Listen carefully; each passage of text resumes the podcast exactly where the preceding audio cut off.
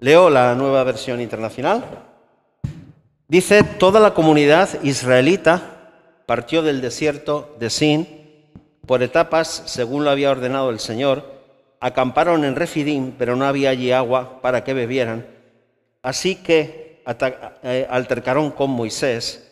Danos agua para beber, le exigieron. ¿Por qué pelean conmigo? Se defendió Moisés. ¿Por qué provocan al Señor? Pero los israelitas estaban sedientos y murmuraron contra Moisés. ¿Para qué nos sacaste de Egipto? reclamaban, solo para matarnos de sed a nosotros, a nuestros hijos y a nuestro ganado. Clamó entonces Moisés al Señor y le dijo, ¿qué voy a hacer con este pueblo? Solo falta que me maten a pedradas. Adelántate al pueblo, le aconsejó el Señor, y llévate contigo algunos ancianos de Israel, pero lleva también la vara con que golpeaste el río Nilo, el Nilo. Ponte en marcha que yo estaré esperándote junto a la roca que está en Oreb. Aséstale un golpe a la roca y de ella brotará agua para que beba el pueblo. Así lo hizo Moisés a la vista de los ancianos de Israel. Además, a ese lugar lo llamó Masá y también Meriba, porque los israelitas habían altercado con él y provocado al Señor al decir, ¿está o no está el Señor entre nosotros? Derrota de los amalecitas. Los amalecitas vinieron a Refidín y atacaron a los israelitas. Entonces Moisés le ordenó a Josué, escoge algunos de nuestros hombres y sal a combatir a los amalecitas. Mañana yo estaré en la cima de la colina con la vara de Dios en la mano. Josué siguió las órdenes de Moisés y les presentó batalla a los amalecitas. Por su parte, Moisés, Aarón y Ur subieron a la cima de la colina. Mientras Moisés mantenía los brazos en alto, la batalla se inclinaba en favor de los israelitas pero cuando las bajaba, se inclinaba en favor de los amalecitas. Cuando a Moisés se le cansaron los brazos, tomaron una piedra y se la pusieron debajo para que se sentara en ella. Luego Aarón y Ur le sostuvieron los brazos, uno el izquierdo y otro el derecho, y así Moisés pudo mantenerlos firmes hasta la puerta del sol. Fue así como Josué derrotó al ejército amalecita a filo de espada. Lo dejamos ahí. Algo que vemos en este capítulo 17 es que empieza con una palabra que a mí me gusta mucho, comunidad. Cuando yo fui por primera vez a, la iglesia, era un local muy chiquitito, muy chiquitito, y lo llamaban la comunidad. Vamos a la comunidad, ¿verdad que sí? Porque era un sitio muy, muy pequeñito. Bien, y yo estuve buscando en el diccionario qué significa comunidad. Y comunidad significa conjunto o asociación de personas o entidades con intereses, propiedades u objetivos comunes. Pero también una comunidad es una forma de vida en común basada en la existencia de bienes comunes. Somos una comunidad, un conjunto de personas con intereses u objetivos comunes. Por eso estamos hoy aquí. Podríamos haber quedado en nuestra casa, pero hemos venido aquí, ¿verdad? Porque somos una comunidad. Ahora, en este capítulo vemos algo muy bonito respecto a lo que es el tema de la comunidad. Y es que Éxodo 17 comienza hablando de comunidad, definiendo a Israel como una comunidad, pero termina hablando de las implicaciones que tiene una comunidad. Es decir, ser una comunidad no es algo teórico. Ser una comunidad significa que cuando vengan los enemigos, todos a una, tenemos que luchar. Porque comienza diciendo que Israel era una comunidad, pero termina en la parte del enemigo que atacó a Israel. ¿Qué quiere decir? Que somos una comunidad no solamente de palabra, sino que tenemos que ser una comunidad de verdad, una comunidad en realidad. Y es muy bonito, es muy bonito porque, por ejemplo, en el verso 1 vemos que dice que toda la comunidad israelita partió del desierto de Sin por etapas. Y toda comunidad tiene sus etapas. Igual que tú tienes una etapa en tu vida. Yo mi vida la clasifico por etapas. No sé si tú haces lo mismo, ¿no? La etapa cuando no conocía al Señor, pero dentro de la etapa cuando no conocía al Señor, la etapa de mi niñez, la etapa de mi adolescencia, la etapa de mis estudios, cuando comencé la carrera, cuando terminé la carrera, mi primer trabajo. Vamos clasificando un poquito nuestra vida por diferentes etapas. Y la iglesia como comunidad también tiene sus etapas, pero lo bueno lo bueno es que esas etapas sean unas etapas según lo ordenado por el Señor, que dice el versículo 1. Que nosotros no seamos los que provoquemos las etapas, ¿verdad?, por hacer algo malo, sino que seamos dirigidos, incluso dentro de los desiertos, por el Señor en las distintas etapas de la vida. ¿Tú tienes desiertos en tu vida? ¿Tú pasas desiertos? Bienvenidos. Todos tenemos una casa en el desierto. ¿eh? Porque más de una vez, más de una vez tenemos que ir a los desiertos. ¿De acuerdo? Entonces, todo, todo en la vida tiene sus etapas, pero mejor, mejor que esas etapas sean etapas en las que Dios está ahí presente. Que podamos mirar atrás y decir, esta etapa fue una etapa donde Dios me llevó. No un lío donde yo me metí, que es diferente, ¿verdad? Una etapa, porque yo sí, yo sí, si empiezo a pensar en mi vida, yo tengo etapas en las que metí la pata, vamos. Está claro esto, ¿no? Hay, hay dos formas de vida. La vida gobernada por las emociones y la vida gobernada por la fe. La vida gobernada por las emociones son altibajos. Por eso vemos a Israel cuando es sacado de Egipto, que está en el subidón, ¿verdad? En el subidón de la fe. Pero cuando llega al Mar Rojo, eso lo podemos ver en capítulos anteriores, y vemos que empiezan a mirar atrás y ven que el ejército de Faraón se está acercando.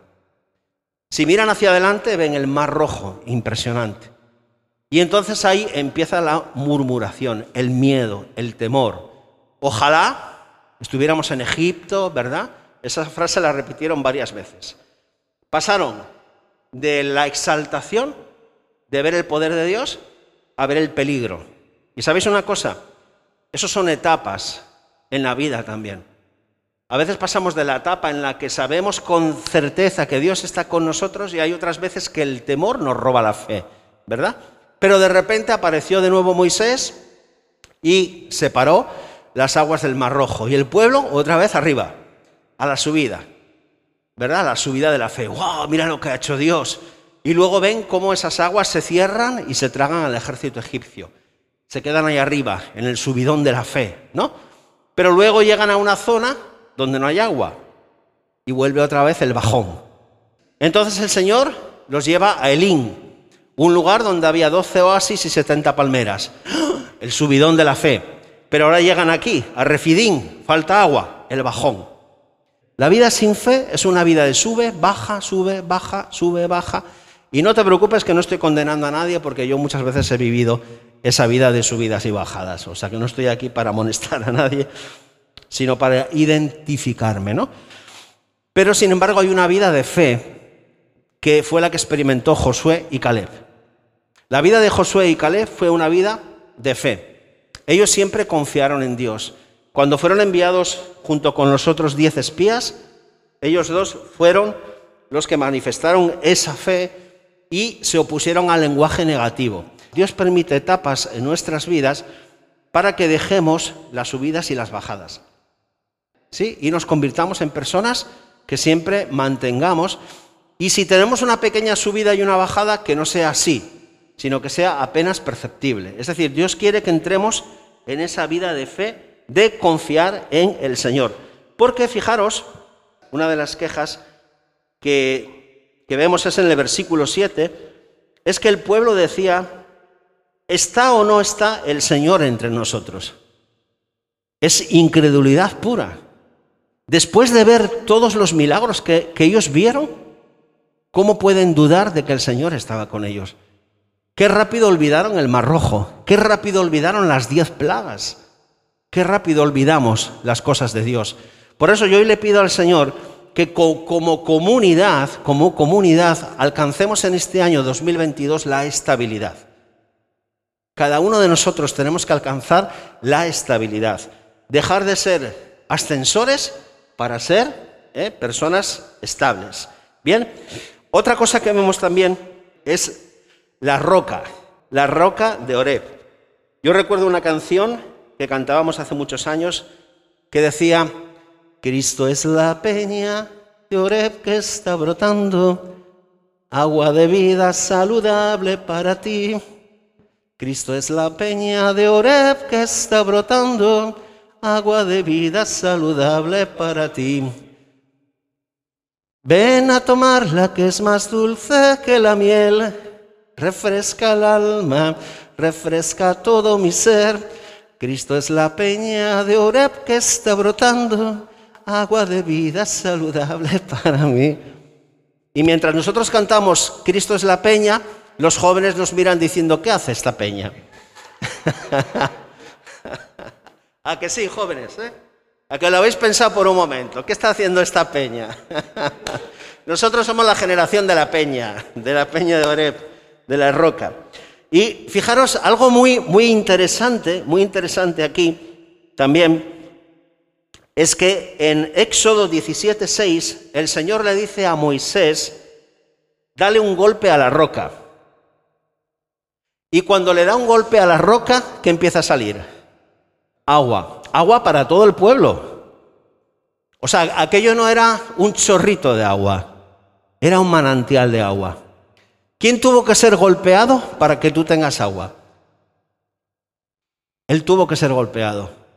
Algunos, autores del Nuevo Testamento, cuando hablan de la roca, por ejemplo, dicen, eh, Pablo dice que es un tipo de Cristo. Eso está en 1 Corintios 10, 1 al 4.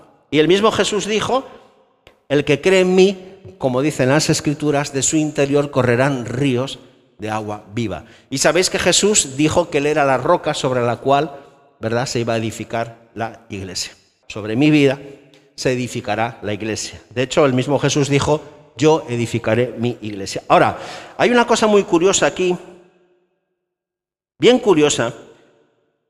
¿Cuántas veces en el Antiguo Testamento vemos a Moisés golpeando una roca? Varias. Esta fue la primera. Pero luego hubo otra ocasión, que está en números 28, que fue cuando el Señor le dijo que le hablara a la roca. Le dijo, números 28, ordena a la roca que dé agua. Pero ahí Moisés, mira, Moisés se había contagiado del cabreo del pueblo. Y nosotros tenemos que tener mucho cuidado de no contagiarnos de las malas actitudes. Tienes que tener mucho cuidado, amado, amada. No te contagies de los malos rollos que tiene la gente. Incluso a veces dentro de las congregaciones cristianas hay gente que tiene malos rollos porque no han alcanzado esa plenitud de fe. Tú tienes en este año 2022, tienes que tener cuidado, tú tienes que ser influencia y no influenciado. Y Moisés en esa ocasión estaba tan harto ya de las quejas del pueblo que en vez de hablarle a la roca, golpeó dos veces la roca, según nos dice números 20, 12. ¿Qué le pasó a Moisés? Que Moisés quedó excluido de los planes de Dios. Ya vosotros no conduciréis a este pueblo. Tendrá que haber otro. Mira, queridos, el único que pudo golpear a Jesús fue el Padre. Escucha esto, que esto es importantísimo. El único que pudo golpear a Jesús fue el Padre en la cruz. Por nosotros lo hizo pecado, o Él se hizo pecado más bien. El mismo Jesús dice, Padre, ¿por qué me has abandonado? El mismo Jesús sintió como ese abandono del Padre, porque el Padre lo hizo pecado por todos nosotros. Pero nosotros no podemos hacer lo que hizo Moisés en la segunda ocasión, que es golpear a Jesús. No podemos golpear a Jesús. ¿Y cuál es el palo que golpea a Jesús? El pecado. El pecado es la vara que golpea a Cristo. En la segunda ocasión, lo que tenía que hacer Moisés era hablarle a la roca. Lo que tenemos que hacer después del palo que recibió Jesús en la cruz no es seguir golpeándolo con nuestros pecados, sino hablarle hablarle. Y entonces ya sin necesidad de golpearle, de crucificarle de nuevo, ahí es que Él nos va a dar agua de vida. ¿Os dais cuenta cómo en la Biblia todo tiene un significado? Todo, tiene un simbolismo, ¿verdad? Moisés, no le golpes en la segunda vez, porque ya fue golpeada una sola vez, ¿verdad? Aunque fuera otra roca diferente, da igual. Pero es un, tipo, es un tipo de Cristo. Entonces a Cristo lo golpeó el Padre pero yo no lo puedo golpear con mi mala actitud, con mi, con mi pecado, con mi indiferencia. Al contrario, Cristo fue golpeado y ahora necesita que nosotros nos relacionemos con Él, o más bien nosotros necesitamos relacionarnos con Él. Entonces, ¿qué vemos en este capítulo de Éxodo y en capítulos anteriores? Vemos un poco lo que es la vida. ¿Qué es la vida? La vida es una lucha entre la fe y la incredulidad. Es una lucha entre la fe y la incredulidad. Como he dicho antes, el pueblo dijo, ¿está entre nosotros el Señor o no? Yo muchas veces he de confesar que mi incredulidad ha sido más fuerte que mi fe. A lo mejor el día anterior había tenido un milagro increíble, había, visto, abierto el mar rojo y al día siguiente, ante una dificultad, lo primero que digo es, Señor, ¿dónde estás? ¿Os dais cuenta? Todos tenemos esa contradicción. Yo confieso que tengo muchas veces esa contradicción. Que paso de, de un día a otro, de la exaltación a, a esa incredulidad, ¿no? Y me olvido enseguida de los milagros que ha hecho Dios. Pero fíjate otra cosa. En Éxodo 17 vemos también que la vida es una lucha entre el bien o el bueno y el mal o el malo. Es decir, entre Dios y el diablo, entre los planes que Dios tiene para ti y los planes que el diablo tiene para ti. Porque, ¿qué pinta Amalek en esta historia? Pensemos un poco. Amalek era descendiente de, de Esaú. Y Esaú era hermano de Jacob. ¿Y quién fue el que vendió su derecho a la primogenitura por el placer instantáneo de un guiso rojo? Esaú. Entonces, ¿qué es lo que vemos aquí? Que la vida es una lucha entre Esaú y Jacob, entre ese yo interior que quiere agradar a Dios y ese yo interior que también está dentro de mí, esa vieja naturaleza que quiere los placeres inmediatos. El mundo, el mundo es un restaurante donde se sirven placeres inmediatos. Yo defino así el mundo. Tú quieres todo tipo de placer, lo puedes encontrar el que quieras, el que quieras.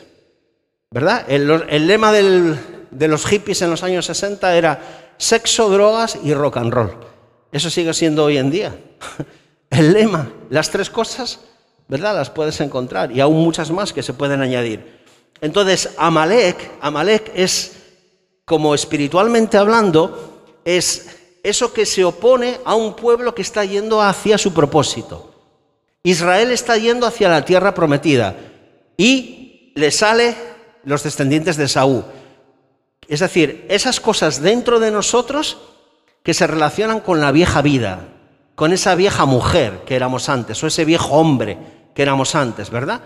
Y se oponen entre sí, como también nos dice eh, Gálatas capítulo 5, verso 17. La naturaleza pecaminosa desea lo que es contrario al espíritu y el espíritu desea lo que es contrario a la naturaleza pecaminosa. Y los dos se oponen entre sí. Entonces a mí me apasiona este capítulo 17 porque nos habla de Jesús. Nos habla de las reacciones humanas, porque la vida también es el tipo de reacciones que tenemos. Mira, lo que nos hace daño en la vida, lo que nos hace daño en la vida no es el desierto, sino cómo reaccionamos en el desierto. Eso es lo que nos hace daño en la vida.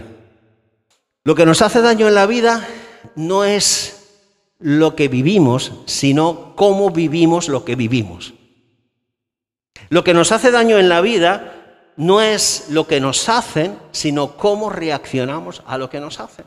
Eso es lo que nos hace daño en la vida.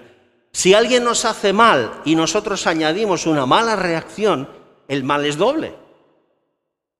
Si a mí alguien me traiciona y yo traiciono mi confianza en Dios, el mal sufrido es un mal doble. Pero si alguien me traiciona y yo me agarro a Dios, el mal no es tanto. Porque cuando hay un temor, lo mejor es el clamor. Cuando hay un problema, lo mejor es buscar a Dios y no buscar la satisfacción inmediata o pensar en volver al mundo. Porque constantemente, fíjate, que los israelitas siempre decían, ¿para qué nos sacaste de Egipto? ¿Para qué nos sacaste de Egipto? Y Egipto es el mundo. Entonces la iglesia tiene que, tenemos que aprender, tenemos que aprender que en cualquier etapa por donde Dios nos lleve, Egipto ya no puede aparecer en nuestro vocabulario. Yo no puedo ya seguir hablando de Egipto. Egipto murió para mí. ¿Verdad? Como cuando aquel conquistador quemó las naves. ¿Por qué has quemado las naves? El que quiera volver atrás, que vuelva nadando, que cruce el charco nadando. Entonces yo creo que los cristianos tenemos que ser personas que quemen las naves, que quememos nuestras naves. Pero ya para terminar, hablemos de una cosa que se nos pasa por alto, la vara. Fíjate, algo que a mí me llama mucho la atención acerca de la vara es que la vara es algo sencillo, algo sencillo, una vara, ¿verdad? Tú vas ahí, tú vas ahí al bosque y te consigues una vara. No cuesta dinero, vas ahí con una navajita, una navaja suiza, te haces una vara, una vara. Fíjate lo que le dio el Señor a Moisés. ¿Sí? Una vara, una vara. La autoridad está en la sencillez. Queridos, no olvidéis, durante este año 2022, no olvidéis esto. La autoridad está en la sencillez. Cuando la sencillez de una vara se une a la sencillez de un siervo o una sierva de Dios, ahí está el respaldo del Espíritu Santo. La ostentación o la titulación solo nos llevarán a la opresión. Pero la sencillez nos llevará a la presencia de Jesús. Porque Él dijo, aprended de mí que soy manso y humilde, sencillo, sin complicaciones. Entonces la mayor autoridad está en la mayor simplicidad, en la mayor sencillez. Y Moisés era un tipo humilde con una cosita humilde en su mano, una vara. Dios no le dio un título de Harvard, de Oxford, ¿verdad? No le dio un título de Cambridge, le dio una vara. De hecho, a veces el Señor le decía, ¿qué tienes en la mano? Una vara. Es que es un palo. Dale, úsala. Entonces usa lo que tú tienes en tu vida, que te parece poco, Querido, úsalo. Usa eso que te parece poco. Si tú te tienes en poco, usa eso poco en lo que tú te tienes. Y verás lo que Dios va a hacer con eso. Y Dios va a hacer cosas grandes con cosas pequeñas, con las varas, unidas a un corazón que tiene fe. Y que es sencillo, Dios va a hacer grandes cosas. Dios va a hacer grandes cosas. Cuando tenemos una vara, pero no tenemos un corazón correcto, utilizamos la vara para pegar, para pegarnos unos a otros en la familia. Eso fue lo que hizo parte de los religiosos de la época de Jesús. ¿Ellos qué hacían? Ellos lo que querían era que los demás los vieran. Jesús dijo, ellos buscan ser vistos por los hombres. Ellos querían ostentación. Pero la autoridad está en la fe en la sencillez y en la humildad. ¿Sí? Esto sirve para las familias. Esto sirve para el liderazgo. Esto sirve para todo. Nunca impongamos nada a nadie dentro de nuestra familia. ¿Eh? ¿Verdad? No usemos, la, no usemos la vara para golpear a nadie. Usemos la vara para ejercitar la autoridad de Dios con la actitud de Dios dentro de nuestro corazón. Hay tantas cosas bonitas que podemos aprender aquí acerca de eso, ¿verdad que sí? Éxodo 17 comienza hablando de comunidad y termina hablando de comunidad. La comunidad no es algo teórico, la comunidad es algo que tiene que servir para algo. Y al final vemos cómo la comunidad se apoyó, se apoyaron los unos a los otros, fue como, ahí vemos a Aarón y Ur sosteniendo las manos de Moisés, Moisés orando seguramente por el pueblo, Josué sometiéndose a lo que decía Moisés, y cuando nos sometemos los unos a los otros, la iglesia funciona mejor que cuando nos imponemos los unos a los otros. ¿Habéis oído esto? Cuando nos sometemos los unos a los otros, Funciona mejor que cuando nos imponemos los unos a los otros. Cuando aprendemos a trabajar en equipo, como esta comunidad aprendió a trabajar en equipo, es como podemos vencer a Amalek. Cuando nos apoyamos los unos a los otros, cuando oramos los unos por los otros, cuando yo veo a una persona cansada y lo que hago es que levanto las manos de ella en oración. Cuando yo veo que una persona está sufriendo hoy y oramos, es la mejor forma de apoyarnos, porque somos una comunidad, recuerda, Éxodo 17 comienza con la palabra comunidad y termina demostrando cómo funciona una comunidad.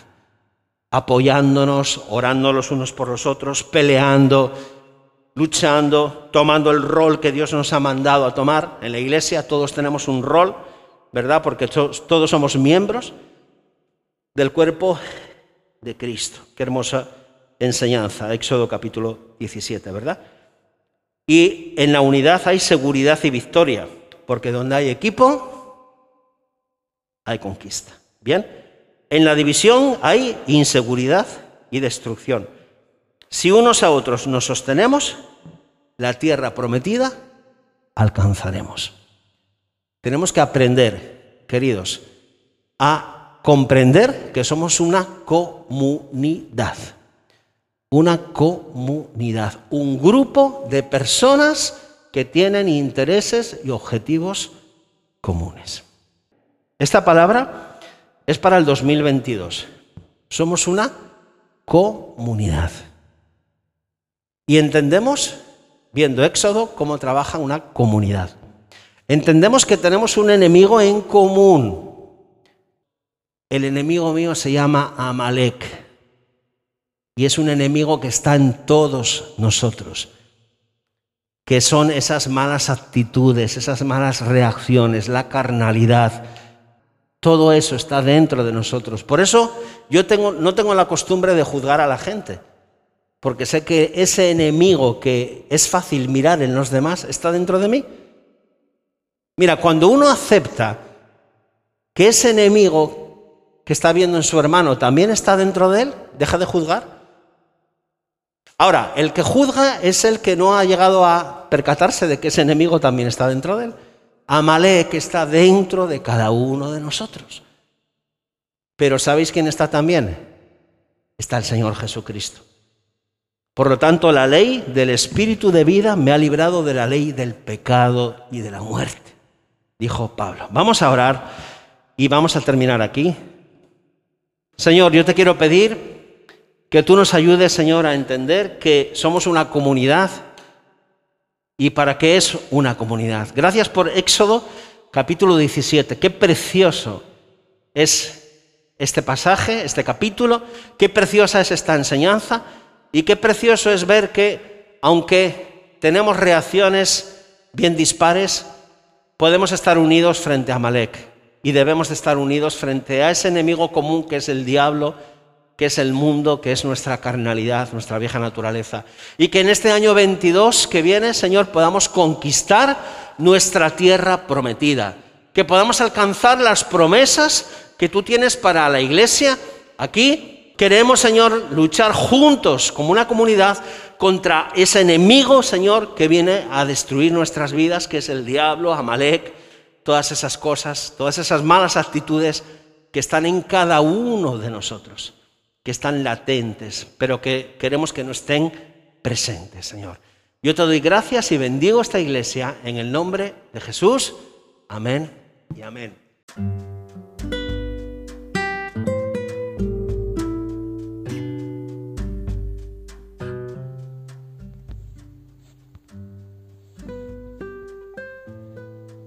Estar lleno del Espíritu de Dios es algo imprescindible en la vida de los cristianos. Si analizamos, si estudiamos la vida de los primeros discípulos, vemos lo importante que fue la influencia del Espíritu para todo. Por ejemplo, necesitamos estar llenos del Espíritu Santo y recibir ese denuedo, ese poder que nos capacita para, primero, dejar cosas.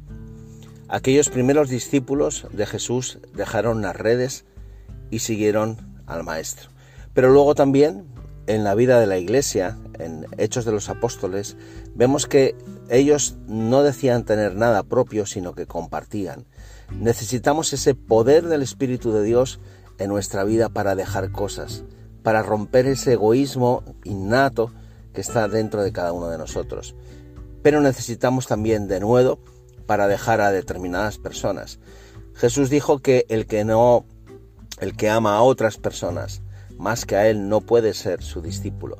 Y en ningún momento Jesús dijo que dejáramos de amar a esas personas, a nuestros padres, a nuestra familia, a nuestros amigos. No, dijo que el que los ama más a ellos que a él no puede ser su discípulo. Porque tal vez habrá algún momento en la vida en la que el Señor nos pedirá que dejemos a esas personas y, como sucedió con Abraham, nos dirijamos hacia otro destino. Pero también necesitamos ese denuedo para dejar tierras, ¿verdad? Estamos muy arraigados en nuestra tierra, en nuestra ciudad, nuestros pueblos, nuestros países, nuestras naciones, y a veces nos cuesta abandonar esas tierras para ir a la tierra donde Dios nos dirige. Recuerda el ejemplo de Abraham, que salió sin saber a dónde iba. Pero también necesitamos ese denuedo para comunicar el Evangelio. El apóstol oraba para que recibiera ese denuedo para poder llevar el Evangelio, predicar la palabra del Señor. Pero también necesitamos ese poder del Espíritu Santo para liberar de los demonios a aquellos que están atados. Los primeros discípulos venían contentos y le decían a Jesús, Señor, los demonios se nos sujetan. Necesitamos ese poder para liberar a aquellos que están oprimidos, para orar por los enfermos, para que sean sanados de sus enfermedades, no solamente de las enfermedades del cuerpo, también de las enfermedades del alma. Pero también necesitamos estar llenos del Espíritu Santo para lograr sufrir por causa del Evangelio. Esos mismos padecimientos, decían otro apóstol en otra de las epístolas, se van dando en otros hermanos en diferentes lugares del mundo. La persecución por causa del Evangelio se está incrementando en nuestros días, incluso en esa reserva de paz que considerábamos que era Occidente, ya también se está empezando a perseguir aquellos que por causa de su fe se oponen a las mentiras y a las falsedades y a las auténticas atrocidades de pensamiento que se están implantando en el mundo. Por eso necesitamos ser llenos del Espíritu Santo para poder sufrir por causa del Evangelio. Y finalmente, para viajar por todo el mundo y predicar el Evangelio, necesitamos estar llenos del Espíritu Santo para que Él nos mueva de nuestra zona de confort y de seguridad y nos lleve a aquellos lugares de nuestro país o de fuera de nuestro país donde Él haya preparado para nosotros una nueva casa para edificarle. Tal vez te lleve a otro país, tal vez te lleve a otra ciudad, pero solamente el cristiano lleno del Espíritu Santo será un cristiano dispuesto a obedecer, dispuesto a decir, Señor, heme aquí, envíame a mí, ¿verdad? Solamente el cristiano lleno del Espíritu Santo podrá salir de esa zona de seguridad que lo mantiene atado a esa cotidianidad que a veces nos impide ser auténticos y eficaces predicadores del Evangelio. Por lo tanto, y en resumidas cuentas, todos los que nos denominamos creyentes necesitamos estar llenos del denuedo que es fruto de recibir al Espíritu Santo y vivir en comunión con Él a diario.